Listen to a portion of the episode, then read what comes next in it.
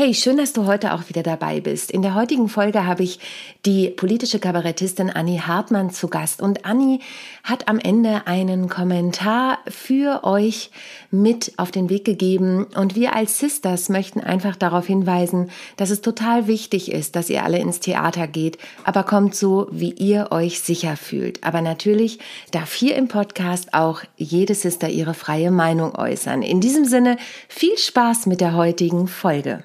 Also ich finde, es gibt gerade von Männern ganz vieles, was politisches Kabarett genannt wird, aber gar keins ist, weil sich mhm. über Politiker lustig machen, ist kein politisches Kabarett. Das ist Comedy auf Politikerkosten. Und äh, ich glaube, es war Max Uthoff, der immer sehr schön gesagt hat, man macht sich in der Öffentlichkeit nicht über sein Personal lustig.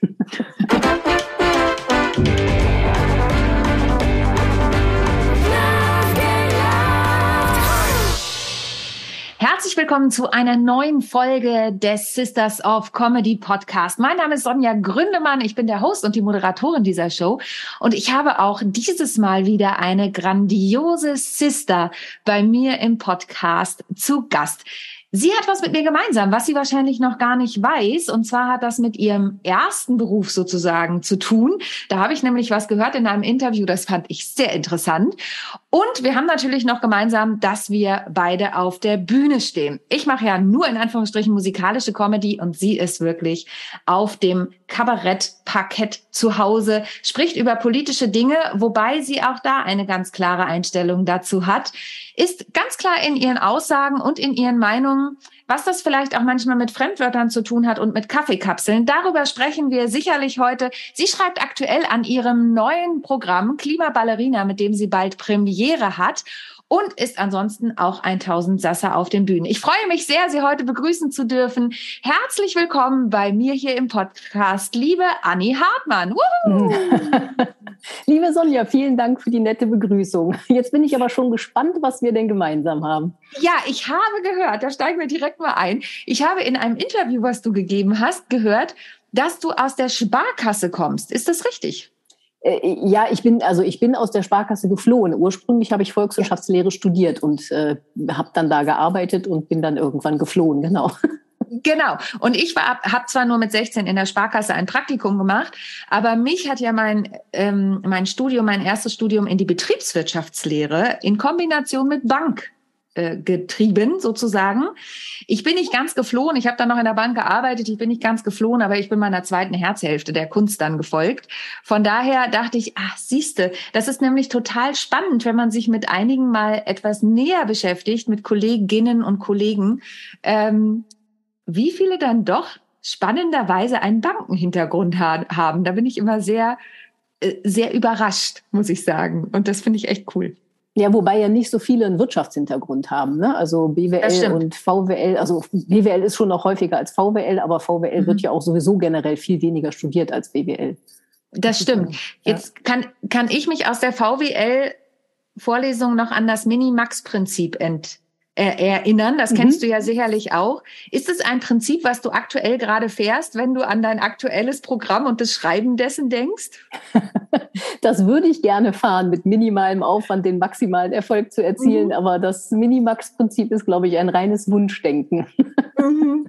Du schreibst gerade aktuell an deinem neuen Programm. Deswegen haben wir auch, wir haben im Vorfeld ein bisschen gemailt und dann ging es um die Uhrzeit und dann hast du geschrieben, ah, morgens bin ich am kreativsten. Es heißt Klimaballerina. Ich steige da mal direkt ein. Worum wird es denn wohl gehen in diesem Programm? Ja. Kannst du da schon was verraten? Ja, worum wird es da wohl gehen? Hm. Ja, natürlich geht es ums Thema Klima, das ist ganz klar. Und äh, es wird aber nicht darum gehen, ob der CO2-Preis jetzt 26 Euro oder 80 beträgt oder so. Da ich mich ja meistens mit strukturellen Dingen beschäftige, werde ich das auch in diesem Programm so halten. Und ich werde auch nicht über 1,5 Grad oder 1,7, sondern es wird auch da eben wirklich um Hintergründe, Strukturen und vor allen Dingen auch um Lösungsvorschläge gehen. Das ist mir ja immer wichtig in meinen Programmen und äh, finde ja immer nur die Missstände aufzählen. Das ist mir grundsätzlich zu wenig. Es muss ja auch immer gesagt werden, was ist denn die Alternative und was können wir dafür tun. Und das, das heißt, Ganze wenn, natürlich unterhaltsam. Ja, genau, das wollte ich nämlich gerade sagen. Das heißt, du betreibst eigentlich in deinem Programm, nicht nur eigentlich, sondern du betreibst humorvolle Aufklärung. Kann man das so sagen? Genau, das ist mein Hauptanspruch, überhaupt auf die Bühne zu gehen, ist der Aufklärungsanspruch. Also ich habe kein ah. Mittelpunktsgehen, ich habe mhm. nicht dieses, oh, guck mich an und gib mir Applaus. Mhm. Ähm, das ist nicht mein Antrieb auf die Bühne. Mein Antrieb ist tatsächlich die Aufklärung und äh, da Lachen nun mal dazu führt, dass man sich Dinge besser merkt, mhm. ähm, ist das einfach eine tolle Kombi, humorvolle Aufklärung zu betreiben. Total cool. Wie bist du denn auf die Idee gekommen von der Volkswirtschaftslehre? Und du hast eben schon gesagt, du bist aus der Bank dann geflüchtet, in die kabarettistische Richtung zu gehen. Äh, das war wie immer ein langer Weg, der rückwärts betrachtet völlig logisch aussieht. doch diesen schönen Spruch, das Leben wird vorwärts gelebt und rückwärts verstanden. ja, das stimmt, das stimmt. Also interessiert hat mich äh, Kleinkunst immer schon und äh, ich habe dann irgendwann in Köln angefangen, bei einer offenen Bühne ehrenamtlich mitzuarbeiten. Offene Bühne heißt, da kann halt jeder auftreten, ohne dass er vorher ein Video schicken muss, wo er schon ganz viele mhm. tolle Sachen kann. Und weil ich gedacht habe, wenn ich gerne gute KünstlerInnen sehe, müssen die ja irgendwo diesen Beruf auch lernen können. Und deswegen habe ich da mitgearbeitet. Und dann äh, ging das so Schritt für Schritt. Ich habe erst dann nach den Shows den Leuten Tipps gegeben, gesagt, wenn du den Gag so und so baust, funktioniert der vielleicht besser. Und das ging dann nächste Woche auch so. Und cool. dann habe ich ein bisschen Regie geführt. Und dann hat mich letztendlich ein guter Freund auf die Bühne gezwungen, weil der gesagt hat, du kannst das, ich weiß das. Und ähm, ich habe gesagt, nö, weil wie gesagt, gar kein Mittelpunkt gehen. Und äh, der hat dann gesagt, doch, du musst, ich weiß, dass du das kannst, du musst das ein Jahr lang probieren. Ich komme auch ein Jahr lang mit ähm, zu jedem cool. Auftritt. Und wenn du ein Jahr lang keinen Spaß auf der Bühne hattest, dann habe ich mich geirrt. Aber du musst das probieren. Und dann hatte ich zehn Tage vor Ablauf des Jahres zum ersten Mal Spaß auf der Bühne. Nein, wirklich? ja. Das ist ja der Hammer. Was ist da passiert, dass du plötzlich Spaß auf der Bühne hattest? ähm, dass ich festgestellt habe, ich habe das Publikum erreicht. Aha. Die haben mich verstanden. Also mhm. das war wirklich so ein, ah, es gibt eine gemeinsame Basis, auf der wir uns verstehen. So, und, und ich konnte sie zum Lachen bringen. Und das war ganz toll. Cool. Und jetzt ist es ja nicht nur, dass du Aufklärungsarbeit machst, sondern du hast es eben schon gesagt, du arbeitest an Lösungen. Jetzt ist ja äh, Klimaballerina das Programm, was du gerade schreibst, aber du hast ja ein Programm, das gerade noch so aktuell ist, in dem du auch unterschiedliche Themen ansprichst. Und das heißt, No Lobby is Perfect. Jetzt habe ich zwar BWL studiert, aber das Thema Lobby habe ich, und ich habe sogar Gemeinschaftskunde LK gehabt, also Politik LK, aber das Thema Lobby habe ich tatsächlich erst so richtig verstanden, als ich House of Cards geguckt habe. Okay, ich oute mich hier mal. Ja, ähm, wie bist du auf die Idee gekommen, ein Programm No Lobby is Perfect zu nennen? Äh, ja, also Titel ist ja immer ein, ein großes, großes Ding. Ein guter Titel ist ja äh, äh, echt Gold wert und ähm, Boah, ich weiß gar nicht mehr. Ähm, meistens passiert das im Gespräch mit meinem Mann, dass der mhm. Titel entsteht. Also ich fand das Thema wichtig und äh, mhm. ich entscheide meistens erst das Thema, worüber ich was machen möchte und dann suche ich nach einem Titel. Und mhm. ähm, also No Lobby is Perfect, ich glaube, das war mein Mann oder ja, wahrscheinlich, äh, der ist so ein Titelheld. ja, super, wenn man so jemanden zu Hause hat. ja, ja. Und ähm, das Thema ist mir einfach äh, über Medien und eben einfach darüber, dass man ja ständig sieht bei Entscheidungen, wo man denkt, ja, aber das ist doch genau der falsche mhm. Weg und man denkt, wie kommt es dazu? Und mhm. das hat mich natürlich interessiert. Ne? Wie, mhm. wie funktionieren da die Mächte? Wieso klappt das, äh, dass da ständig sinnvolle Gesetzesvorhaben blockiert werden und die unsinnigen durchkommen? Mhm. Jetzt, jetzt ist ja Lobby ist nun mal ein politisches Thema, also es hängt zumindest sehr eng mit der Politik zusammen. Jetzt sagst du aber explizit, ähm, politisches Kabarett heißt nicht immer, dass man auf Politikern rumhackt oder auf den, auf den äh, aktuellen Situationen, die Politiker ähm, vorgeben, sage ich jetzt mal. Was, was genau meinst du damit? Kennst du einfach so viele, die das tun oder sagst du explizit, nee, mir geht's eher um die Situation, die ich da beleuchten möchte, auf humorvolle Weise? Wie unterscheidest du dich da vielleicht auch von anderen? Also ich finde, es gibt gerade von Männern ganz vieles, was politisches Kabarett genannt wird, aber gar keins ist, weil sich mhm. über Politiker lustig machen, ist kein politisches Kabarett. Das ist Comedy auf Politikerkosten. Und äh, ich glaube, es war Max Uthoff, der immer sehr schön gesagt hat, man macht sich in der Öffentlichkeit nicht über sein Personal lustig. und mhm. ich finde es auch langweilig. Also ich habe mhm. lange gebraucht, um zu verstehen, dass ich ein sehr politischer Mensch bin, weil ich äh, immer schon ein absolutes Desinteresse für PolitikerInnen hatte. Mich mhm. interessieren die nicht die Bohne. Und es ist mir wirklich völlig egal, Und zu begreifen, dass ich trotzdem ein politischer Mensch bin, hat lange gedauert, weil einem die Medien ja vorgaukeln, das wäre wichtig. Mhm. Ähm, und dann wird ja auch jeden Tag eine neue Sau durchs Dorf getrieben. Und ähm, äh, irgendwann habe ich halt mal Volker Pispers gehört, der gesagt hat, äh, ich mache eigentlich seit 25 Jahren das gleiche Programm und tausche nur ab und zu die Namen aus. Mhm. Und dann habe ich mhm. gedacht, okay, dann muss man struktureller vorgehen. Und äh, jetzt habe ich den großen Vorteil, da ich mich gar nicht erst mit den Namen beschäftige, muss ich sie auch nicht austauschen. ja, man muss es sich auch manchmal einfach machen. Genau. Ne? So ist es halt. Ja, gut, einfacher ist es nicht wirklich, weil ich ja wirklich sehr tief recherchieren muss, weil ja. wenn ich an die Strukturen eines Problems will, muss ich natürlich wesentlich tiefer gehen, als nur die tagesaktuelle Sau durchs Dorf zu treiben. Mhm. Ein Journalist hat das mal netterweise investigatives Kabarett genannt. Ich finde, das trifft es ganz gut und das ja. macht auch wirklich den Unterschied zwischen mir und anderen aus. Das ist vollkommen cool. Das habe ich auch noch nie gehört. Investigatives Kabarett finde ich super und es ist äh, eine, eine ganz tolle Marketing, ein ganz toller Marketingbegriff, finde ich. Also ja, das hat der Journalist echt toll geschrieben. Da habe ich mich auch sehr ja. drüber gefreut. Ja, das ist echt super. Jetzt ähm, No Lobby is Perfect läuft quasi aus, aber was du ja wirklich geschafft hast, du bist super präsent, also zumindest war das jetzt meine Wahrnehmung auch in den Recherchen im Vorfeld. Du hast wirklich eine, eine Fernsehpräsenz.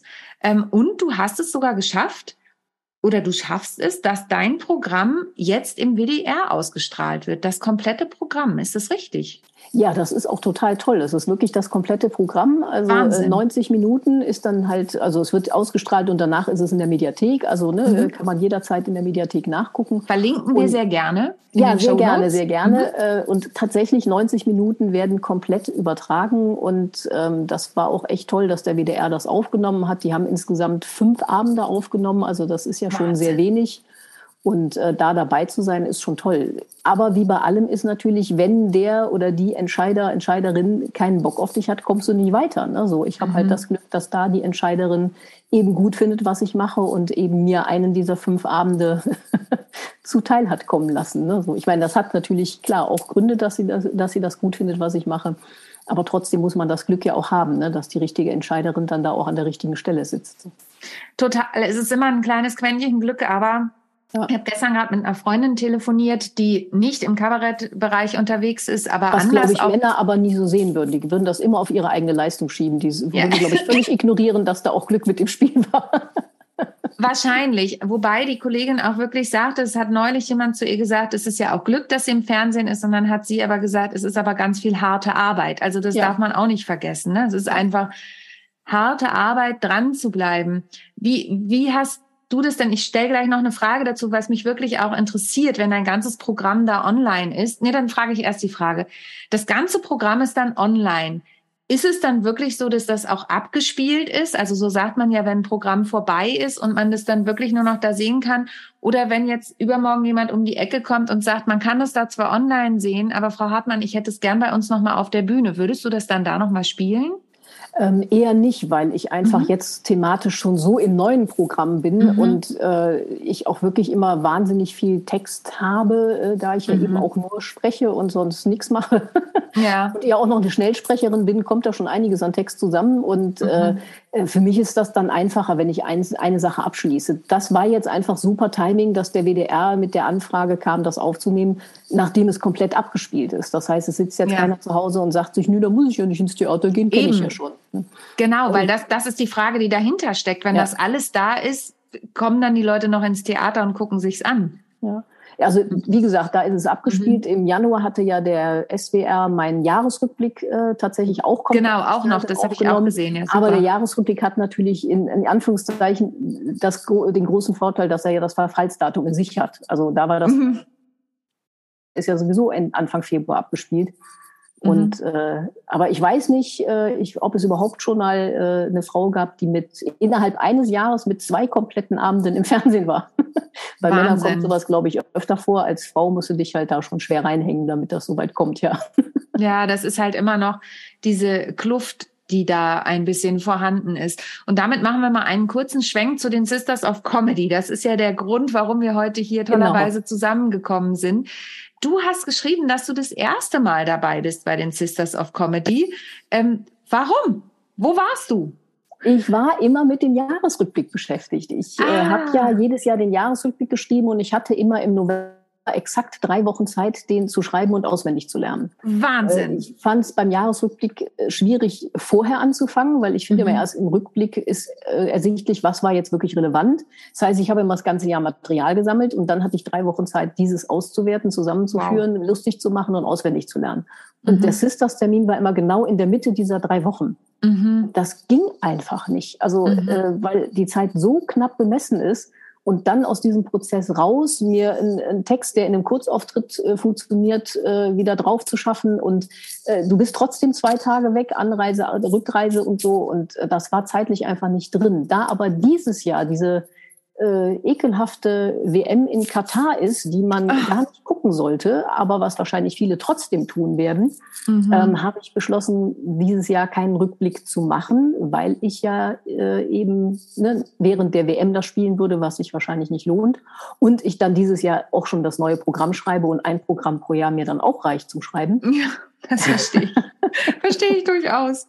Mhm. Und deswegen kann ich dann endlich mal bei den Sisters dabei sein. Wobei ich da ja eigentlich immer schon dabei bin, weil ich ja schon seit 20 Jahren eine Linkliste auf meiner Webseite habe und äh, natürlich auch bei jedem Auftritt äh, am Schluss Werbung für Kolleginnen mache. Ich weiß nicht, ob das andere oh, auch machen. Ich mache das in jedem Theater. Ich gucke ins Programmheft, wer da als nächstes kommt. Natürlich muss ich das vertreten können, aber ich muss sagen, bei den meisten Kolleginnen kann ich das. Mhm. Also ich kenne wirklich wenig Frauen, wo ich sage, nee, die würde ich nicht empfehlen. Bei Männern ist das schon ein bisschen anders. Mhm. Und äh, ich weiß natürlich auch dann immer quasi ab Mitte Oktober auf die Sisters-Veranstaltungen hin und so. Und ähm, ja, wäre vielleicht auch mal eine Idee an, an viele Kolleginnen, dass man sich immer gegenseitig nach der Show äh, ansagt, dass man den Zuschauern sagt, gehen Sie da und dahin und so, weil wir Frauen haben nun mal weniger Fernsehpräsenz und die Leute tun sich schwer, damit zu Leuten zu gehen, deren Namen sie noch nicht gehört haben. Und wenn ja. aber jede Frau auf der Bühne nach ihrem Auftritt sagt, und gucken Sie mal, nächste Woche kommt Tina Teubner, die ist ganz toll, dann haben die den Namen schon mal gehört und dann äh, gehen die auch eher dahin. Ja, das finde ich ein super Tipp und äh, kann ich nur unterstreichen. Ich muss gestehen, ich gucke auch nicht ins Programm, aber ich mache immer Hinweise, wenn ich weiß, da spielt eine Kollegin oder wenn es irgendwo im Umkreis ist oder so. Aber das wirklich nochmal aktiv zu machen, das finde ich wirklich eine ganz, ganz tolle Idee und finde ich toll, dass du dieses Shoutout machst. Auf die Sisters weise ich auch immer drauf hin, jetzt abgesehen vom Podcast, ne? Und am Ende sage ich auch immer noch, geht bitte auf die Seite. Das mache ich gleich am Ende noch. ähm, aber ja, das nochmal aktiv, auch wenn wir spielen, wirklich zu sagen, hey, unterstützt doch auch die Kollegen und Kolleginnen oder vor allen Dingen auch die KollegInnen, ja. ähm, äh, das, das wirklich aktiv zu machen. Denn ich glaube, das können wir im Moment alle gebrauchen. Ne? Ja. also ich gucke ganz bewusst immer ans Programmheft schon mhm. allein, um mit dem Veranstalter dann wieder über diese mangelnden äh, Frauen im Programmheft zu diskutieren. Mhm. das ja, ergibt ja eigentlich fast jeden Abend Diskussionen, gibt wenig Theater, wo man sagt, okay, da ist es ein ausgeglichenes Verhältnis. Ganz oft äh, endet die Diskussion damit, äh, dann, dass der Veranstalter dann sagt, ja, aber die machen ja alle kein politisches Kabarett.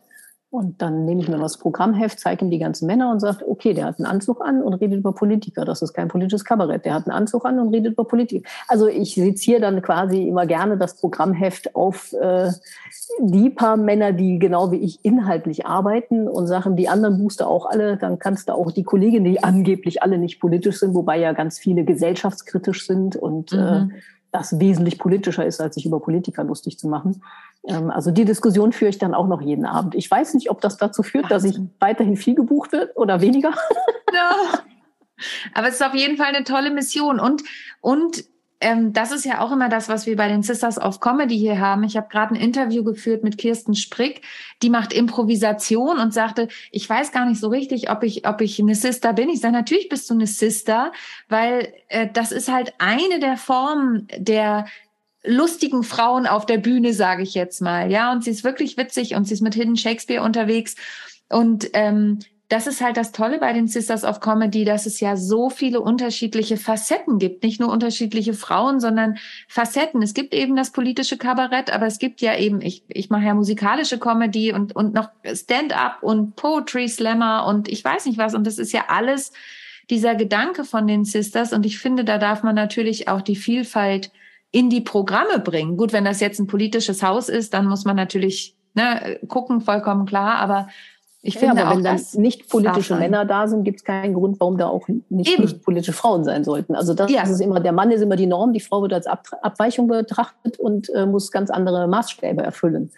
Ja, und da habe ich auch wirklich schon gruselige Geschichten auch hier im Podcast gehört, ne? Von wegen, nee, äh, wir haben schon genug Frauen im Line-up. Und äh, also ich fand das ganz toll. Ich war, ich habe dies Jahr beim Hamburger Comedy Pokal wieder moderieren dürfen und ähm, da war wirklich dieses Jahr dann ein großes Line-up an Frauen. Das hatten wir nicht, ich weiß noch, vor, vor zwei Jahren, äh, nee, warte, vor drei Jahren muss es gewesen sein, vor zweieinhalb, also kurz vor Corona, genau, da war das. Da waren kaum Frauen im Line-up. Und da bin ich dann auch hin und habe gesagt, äh, warum nicht?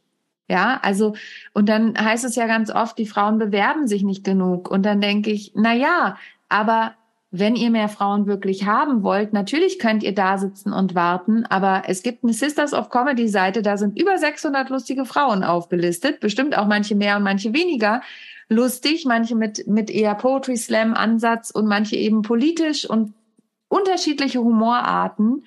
Dann guckt doch einfach mal, wer ja. bei euch aus der Nähe kommt. Also ich hatte vor der Pandemie, ähm, ich, äh, also es ist mir so ins Gedächtnis geblieben, weil es mich so aufgeregt hat. Es war bei äh, Kölner Treff, was aber dann äh, Micky Beisenherz moderiert hat und er hat Henning Fenske interviewt, mhm. der sich wirklich in den Kölner Treff setzte und sagte, es äh, gäbe keine politischen Frauen, hätte es noch nie gegeben, würde es nie geben und alles, was geschrieben worden, also dann hat, dann hat irgendein Zuschauer nicht mal der Moderator gesagt, ja, aber es hätte doch eben ne, Lore Lorenz und Co. und so gegeben und dann sagte er, ja, aber die haben die Texte nicht selber geschrieben, alles, was geschrieben wurde, wurde von Männern geschrieben. Und ich bin zu Hause hier fast ausgerastet und es gab keinen Widerspruch. Und irgendwann saß ich im Zug und da saß Micky Beisenherz. Und habe ich gedacht, was meinst du? Nein. ah, das gibt's so, ja nicht. Und dann bin ich hin und habe gesagt, äh, du kennst mich nicht, aber äh, du müsstest mich eigentlich kennen. Und habe dann ne, von der Sendung erzählt. Sagt er, ja, ja, die Sendung. Und dann sagt er, ja, aber politische Frauen kennen wir wirklich nicht. Und habe ich gesagt, ja, und warum? Weil ihr euch nicht interessiert habt. Mhm. Ich, ich bin oft genug im Fernsehen. Wenn ihr euch interessieren mhm. würdet, hättet ihr gewusst, dass es so jemanden wie mich zum Beispiel gibt. Mhm. Geht mir gar nicht um mich, aber es geht darum, dass es uns gibt. Und dann mhm. habe ich ihm meine CD gegeben, habe gesagt, hör mal da rein und ähm, dann kannst du mich ja mal als Gegenbeispiel einladen, was mir klar war, dass das nie passieren wird. Schade. Weil ich ihn ja ne, äh, quasi in seinen Augen zumindest abgekanzelt habe. Ich habe ihn in meinen Augen ja nur auf was hingewiesen und habe auch mhm. einfach ganz klar gesagt, Weißt du, die Zeiten, wo man sich hinstellen kann und sagen kann, ja, wusste ich ja nicht, dass es nicht gibt, weil man sich nicht interessiert hat, die sind einfach vorbei. Dann mhm. interessiert euch halt mal. Mhm. Naja, und man braucht ja nur zu googeln. Also ich meine, ja. gibt ja genug Möglichkeit. Wenn wir jetzt beim Thema googeln sind, ähm, muss ich noch mal eine kleine Schweineüberleitung machen zu den sozialen Medien. Du hast auf deiner Seite stehen, man kann dich in den A in Klammern sozialen Medien nicht finden. Du hast einen YouTube-Kanal und that's it. Was ja. hat dich dazu bewogen, in dieser Zeit weder zu Instagram oder Facebook oder wie sie alle heißen zu gehen und bewusst zu sagen, nee, das ist für mich nichts? Weil es für mich nichts ist. Also, äh, mhm. weißt du, ich, ähm, irgendwann hat mir mal, ich weiß gar nicht mehr, wer irgendwer mal zu mir gesagt, du hast einen großen Vorteil und einen großen Nachteil in deinem Leben. Dann habe ich gesagt, sag mir erst den Nachteil. Ja, du kannst nur du selbst sein. Dann sage ich auch mir den Vorteil, du kannst nur du selbst sein. Also, weißt du, finde ich eigentlich ein großes Kompliment, ehrlich ich, gesagt. Ich finde das auch, äh, je älter ich werde, desto mehr empfinde ich das als großen Vorteil. Und es ist einfach nichts für mich. Also, mhm. weißt du, es ist schon, äh, klar gibt es natürlich auch soziale Bewegungen, die dadurch entstehen und die dadurch äh, stärker werden.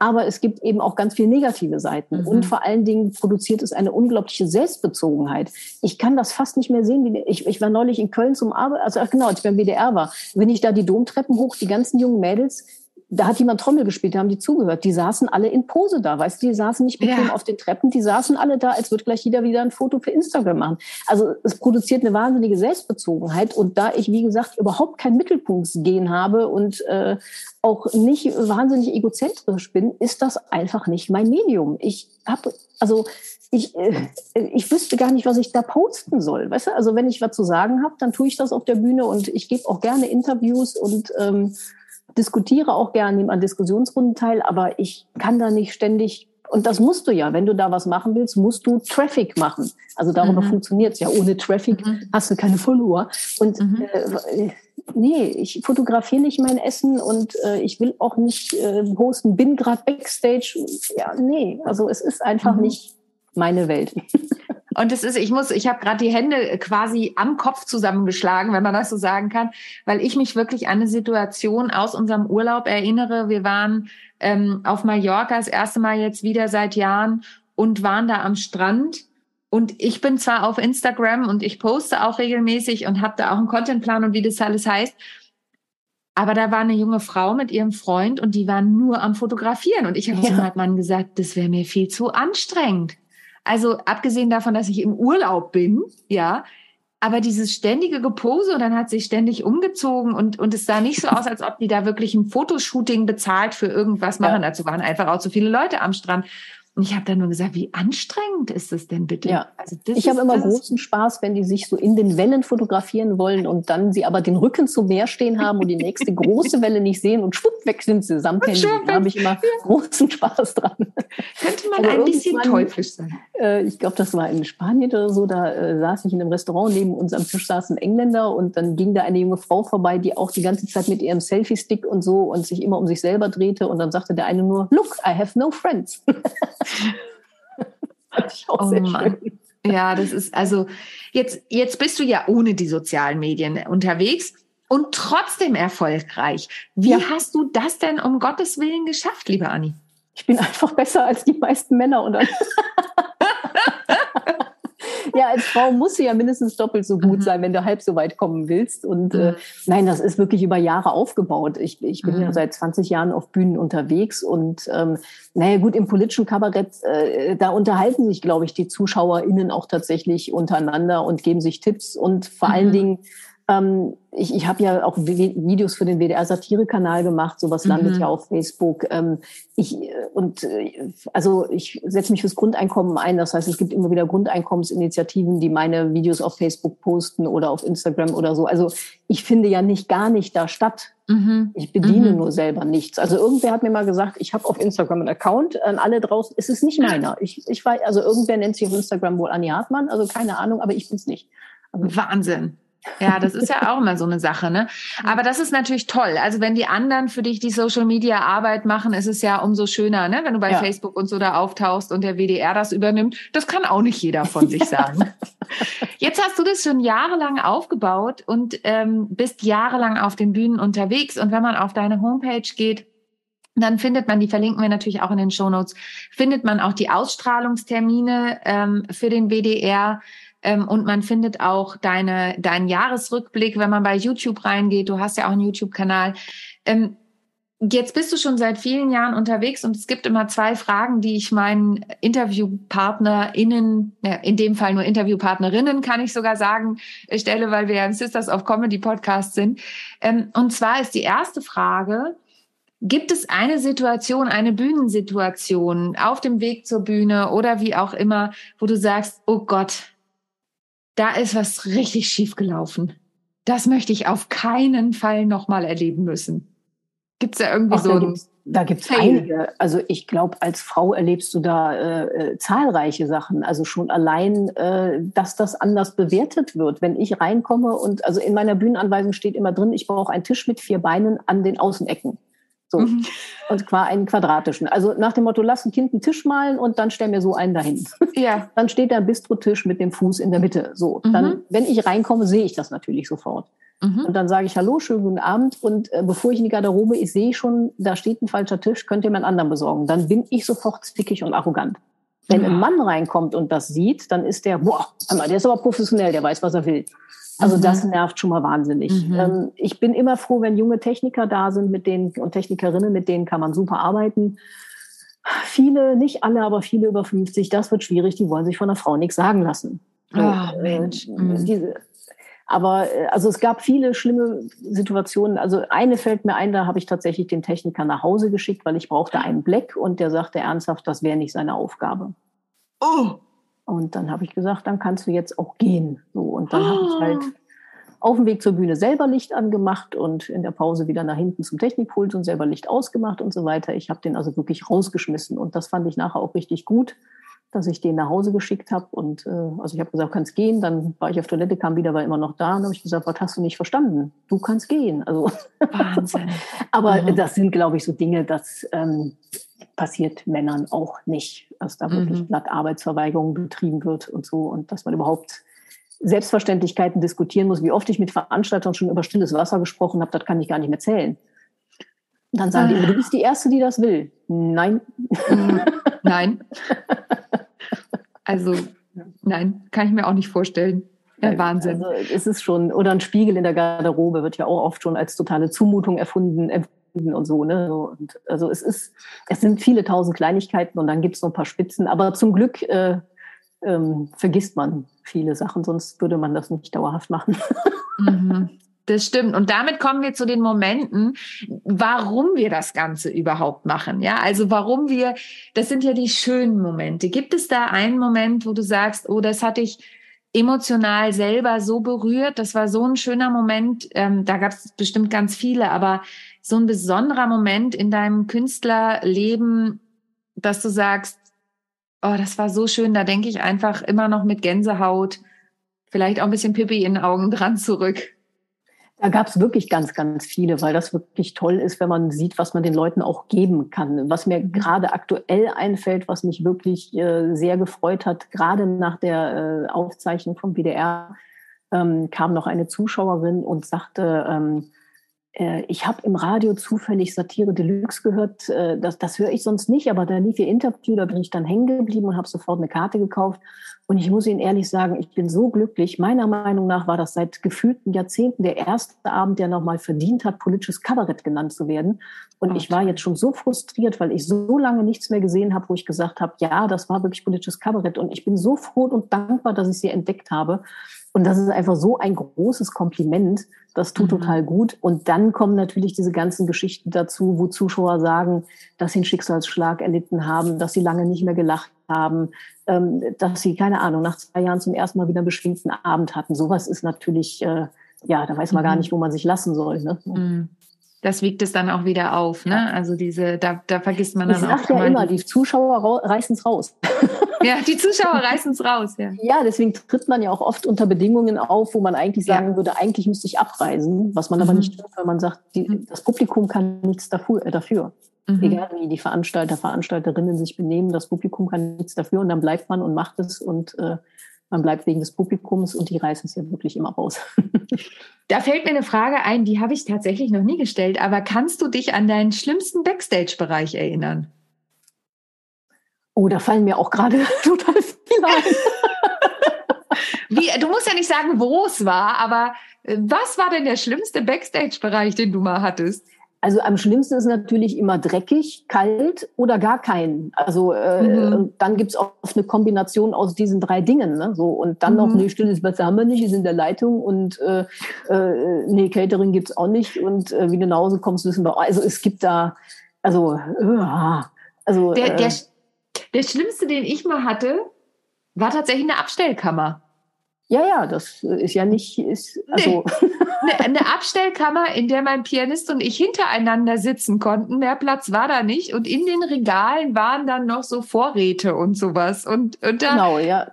Das, Stuhl, das Stuhllager wird ja. ja. auch gerne genommen, wo man gar nicht sich selber hinsetzen ja. kann, weil der ganze Raum mit Stühlen vollgestapelt ist und äh, es auch gar keinen Tisch gibt, an dem man sich mal setzen und in seinen Text gucken könnte und so. Nee. Also gibt es schon wirklich sehr, sehr üble Sachen. Also ganz beliebt ist ja, wenn man sagt, immer, und wo kann ich meine Sachen lassen? Äh, ja, wir haben wir nichts, ja, aber ich muss mich da rumziehen. Ja, äh, kannst auf Toilette gehen und so. Also das sind auch so, wir haben nur das Behinderten-WC. Ja, vielen Dank. Äh, schön, schön, dass ich da bin. Nee.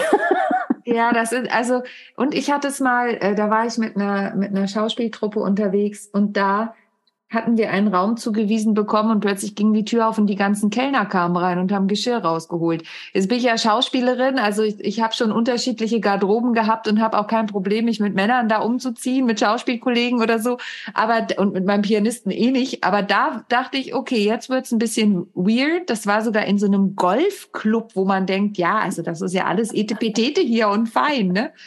Nee, das war, also da gibt's auch lustige Geschichten. Ich muss bin ich auch, auch immer sagen. erstaunt, wie oft man Leuten, vor allen Dingen Männern, immer noch beibringen muss, dass man nach einem Anklopfen auf ein Ja zu warten hat. Mhm. Also mhm. anklopfen und Tür aufmachen. Äh, mhm. mhm. ja, schwierig, schwierig. Und das sollten wir mal wagen. Ähm, Jetzt ja, das Schlimme ist ja, die würden das ja nicht als Belästigung empfinden, die würden sich ja freuen. Ja. Also wenn du bei einem Mann reingehst, der sich gerade umzieht, dann denkt er sich, Maße gesehen, Adonis, na, na, und Mädel, kriegst schon Lust. Also äh, die viele oh empfinden das ja gar nicht als Belästigung, weißt du? Deswegen kann man das auch oft so schwer erklären, dass man sagt, hallo, ich möchte mich gerade umziehen. Ja, mach doch. Ja, genau, mach doch. Mir doch egal. Finde ich gut. Genau. Finde ich gut. Jetzt bist du ja, also ich bin ja so ein Alltags Alltagshumorist, würde ich mal sagen. Ja, also ich, Humoristin. Ich, Humoristin in dem Fall, genau.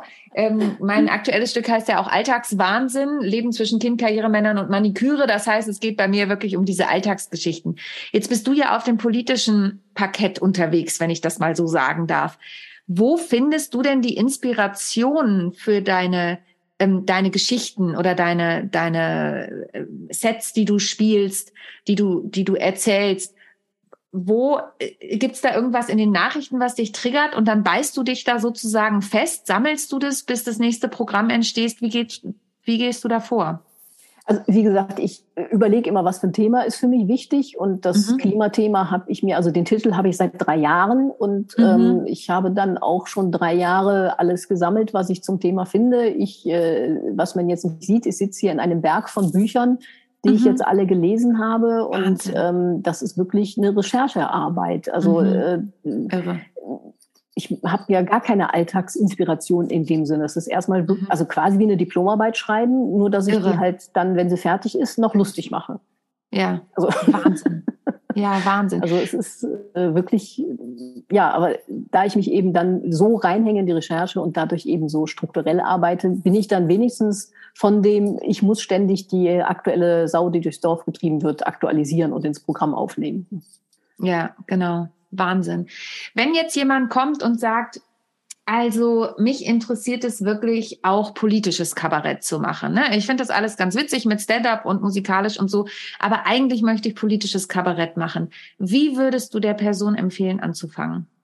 Erstmal zu überlegen, was ist meine eigene Haltung? Mhm.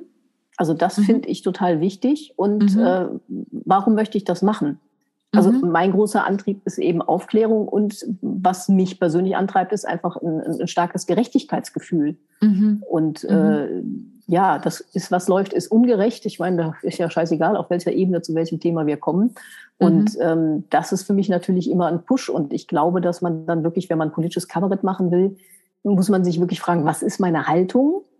Und äh, ich finde zum Beispiel von oben nach unten treten geht gar nicht. Mhm. Ähm, mhm. Äh, mhm. das, das ist schon mal so ein No-Go. Und ähm, ja, und wie gesagt, was treibt mich an, das zu machen?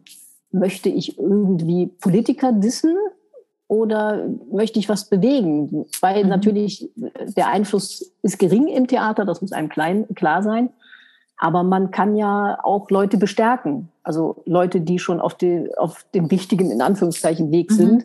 Mhm. Ähm, denen tut das auch gut, wenn das mal jemand sagt, weil die ganz ja. oft ein Umfeld haben, wo ganz viele Leute sagen, ja komm, das mit dem Klima wird schon nicht so schlimm und so. Und die brauchen einfach auch Bestätigung. Und das mhm. ist zum Beispiel was, was äh, das Kabarett ganz stark leisten kann, was mir auch ZuschauerInnen nachher immer mal wieder sagen, dass sie sagen, gut, dass sie es gesagt haben. Ich habe schon gedacht, ich bin die Einzige in unserem Freundeskreis. Ich habe schon gedacht, ich bin bescheuert und so.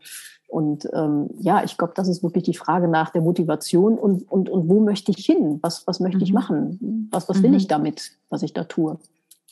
Und du hast eben äh, eine Sache gesagt, da möchte ich noch mal kurz drauf eingehen. Du hast gesagt, na ja, so viel Einfluss können wir nicht haben. Ich finde aber, wenn die Leute rausgehen und nur einen Impuls haben, etwas zu verändern, ähm, dann ist es, also ich weiß, dass, und da gehe ich jetzt nicht tiefer drauf ein, aber in deinem neuen Programm kommt etwas, ähm, da bin ich ganz sicher, dass die Leute, die genau diese Dinge nutzen, hinterher rausgehen und darüber nachdenken, weil sie sich vorher vielleicht gar nicht Gedanken darüber gemacht haben. Das, das ist ne? natürlich immer der Wunsch und die Hoffnung. Und also, es funktioniert auch. Ich hatte in einem mhm. Programm ja was über Payback-Karten und was das für eine Überwachungsmaschinerie ist, mhm. das die Leute ja gar nicht klar machen. Und äh, es haben also mehrfach mir Leute wirklich äh, durchgeschnittene Payback-Karten zugeschickt und so. Und das ist natürlich echt toll. Ja. Und vor allen Dingen, was ganz oft kommt, äh, dadurch, dass ich politisches Kabarett mache, habe ich auch wirklich viele Männer im Publikum, die dann auch sehr erleichtert sind, dass sie nicht den ganzen Abend runtergeputzt werden. Mhm. Und ähm, ich habe natürlich auch immer wieder feministische Themen drin, weil ja alle Themen auch damit verknüpft sind. Und mhm. ganz viele sagen wirklich nachher, das habe ich so noch nicht gesehen. Ich hatte mhm. diesen Blickwinkel einfach nicht. Also ich hatte mhm. auch mal eine Nummer über Prostitution, wo mir wirklich mhm. nachher auch Männer geschrieben haben, die gesagt haben, okay, das war mal ein anderer Blickwinkel, ich verstehe, was sie meinen. Eigentlich ist das ein No-Go. So. Mhm. Und ähm, das kann man halt auch tatsächlich erreichen, dass man Perspektiven einbringt, die die Leute selber noch nicht hatten und die dann wirklich mal einen Schalter umlegen. Eben, also ich glaube, dass du da doch ganz viel bewegen kannst. Liebe Anni, wir sind leider schon mit der Zeit am Ende. Vielen, vielen Dank für dieses tolle Interview. ja, ich danke, das war schön, ja. Sehr, sehr gerne. Und wir werden natürlich verlinken, wo ja. man No Lobby is Perfect, finde ich übrigens super den Titel. Also äh, schönen Gruß an deinen Mann, toller Titel. Ähm, und natürlich dann ab dem 8.9. diesen Jahres 2022 Klimaballerina sehen kann. Du hast ganz viele Termine auf deiner Homepage, die verlinken ja. wir natürlich auch. Und Toll. wer zwischendurch Eindrücke von dir bekommen kann, soll am besten deinen YouTube-Kanal abonnieren. Gibt es noch genau. irgendwas, was du zum Schluss unseren Zuhörerinnen und Zuhörern mit auf den Weg geben möchtest? Auf jeden Fall ins Theater kommen, ins Theater kommen, ja. ins Theater kommen, ins Theater kommen. Ähm, es ist kein Risiko und äh, hier wird ja immer Maske, Maske, Maske, Maske, Maske, aber äh, letztendlich bringt die Maske nichts. Sie bringt nur was, wenn sie korrekt getragen wird. Korrekt tragen mhm. heißt, wenn man sie einmal abgenommen hat und einen Schluck zu trinken, müsste man eigentlich diese Maske wegwerfen, sich die Hände waschen und eine frisch ausgepackte Maske anziehen. Und das tut kein Mensch. Und mhm. deswegen ist das ein bisschen ja so ein Scheinschutz und so ein bisschen Selbstbetrug. Und äh, deswegen ähm, man kann ins Theater kommen auch ohne Maske. Und äh, es ist Corona geht nie wieder weg, das ist keine Pandemie mehr, das ist schon lange endemisch. Wir werden damit leben müssen. Und es sterben nicht so viele Menschen dran, wie sich das in absoluten Zahlen immer anhört. Es ist natürlich immer schade, wenn Menschen sterben, das ist gar keine Frage. Aber es ist kein Grund, nicht ins Theater zu gehen. Man kann nicht sein Leben komplett einstellen und vor allen Dingen kann man nicht die Kultur vernachlässigen. Kultur ist eine der Grundpfeiler der Demokratie und dazu gehört auch die Subkultur, gerade die Subkultur. Also ab in die Kleinkunsttheater. Vor allen Dingen äh, unterstützt die Kleinkunsttheater ähm, unterstützt die KünstlerInnen. Es gibt gerade auf Facebook auch viele, die von ihre Zahlen offenlegen und zeigen, wie wenige Leute ins Theater kommen. Und ich habe neulich auch den Post von jemandem geteilt, ähm, der sagte, Leute, an die Künstler, KünstlerInnen auch gerichtet, ähm, es liegt nicht an euch, es sind eben die und die Fakten da draußen. Geht bitte ins Theater, der, und dann schrieb ein Bekannter von mir darunter, ja, das ist nochmal ein interessante, interessanter Blickwinkel, denn ich denke immer zu Hause auf dem Sofa, ach, das mache ich beim nächsten Mal, aber vielleicht gibt es das dann alles irgendwann. Genau, wenn man jetzt noch zwei Jahre wartet, dann sind die Theater zu und äh, das dauert lange, bis sich neue Bühnen bilden. Und äh, ich weiß, viele Veranstalter sagen immer so, ja, das ist wegen Gaskrise und Ukraine-Krieg, aber die Shoppingcenter sind voll, die Restaurants sind voll. Das hat damit nichts zu tun. Es hat leider auch was mit der wirklich miserablen Kulturpolitik während der Pandemie zu tun. Man hat den Menschen die Kultur abgewöhnt. Das wurde mhm. als verzichtbare Freizeitbeschäftigung be- und entwertet. Und das halte ich für einen großen Fehler und werfe ich der Politik auch ganz massiv vor. Und da mhm. müssen wir wieder von weg. Wir müssen zurück zur Kultur. Ohne Kultur keine Demokratie. Ja, und du hast es so schön gesagt, Lachen befreit. Ne? Ja. Das ist einfach so. Ja. In diesem Sinne, liebe Anni, vielen Dank für das tolle Interview und ihr da draußen, liebe ZuhörerInnen, bitte schaut auf die Seite der Sisters of Minus, ähm, Jetzt muss ich nochmal anfangen. Kurze Wortfindungsstörung. Bitte schaut auf die Seite www.sisters-of-comedy-nachgelacht.de.